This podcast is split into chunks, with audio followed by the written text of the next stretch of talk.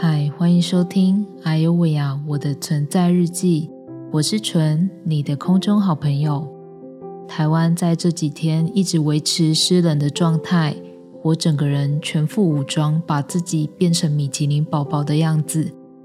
夏天我一直觉得发量少，不用吹头发很方便，到了冬天就开始想念头发了，于是毛毛也成为了我外出的标配。风太大，一个 move 就带起来，兼具了保护与保暖的效果。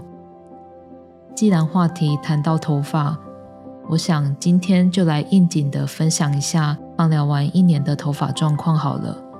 不过我还是要来个前情提要：当我还是长头发的时候，有一个梦想，就是希望能有像洗发精广告那样，有着天使光圈、闪亮又不打结的头发。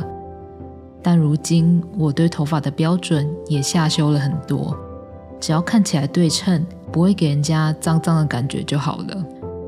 还记得在开刀前，我曾问过医生说：“医生，我的头发还会再长吗？”医生很理性的回答说：“嗯，穿刺只会剃一点点，确定要开颅的话呢，才会全剃。”结果，当我醒来，直接变成一颗大光头时，虽然是预料中的，但还是不免有些失落。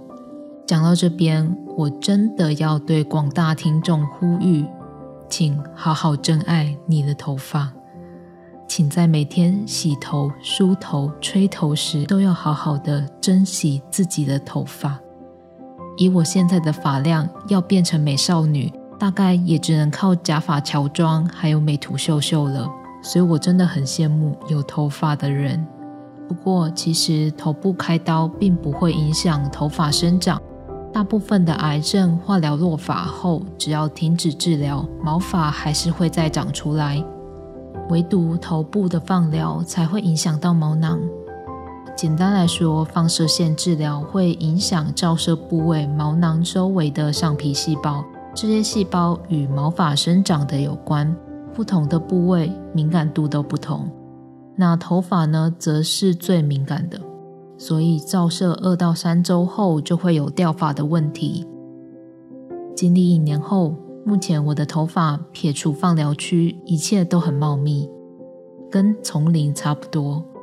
放疗区域还是会多多少少长一些新头发，但跟原本的发量粗度相比，就会直接减半。新长的头发其实跟 baby 的头发很像，数量也会比较少。所以如果有天在路上风太大，把我的头发吹起来，就会看到我治疗过的头皮像电灯泡一样发亮。不过事后想想，至少我没有光到连洗发精、吹风机的钱都省下来的状态，我想我已知足。所以就在节目的最后，来一起感谢上帝吧！谢谢耶稣，让我能维持身心的健康，以及有半边茂密的头发。为着神在我身体上每个保守的地方，我要来持续赞美感谢你，也求神祝福每位听众都能够经历你的医治。让身心能恢复全然的平安。祷告奉耶稣基督的名求，阿门。祝福大家都有美好的一天。我们有缘空中再见，爱你们，拜。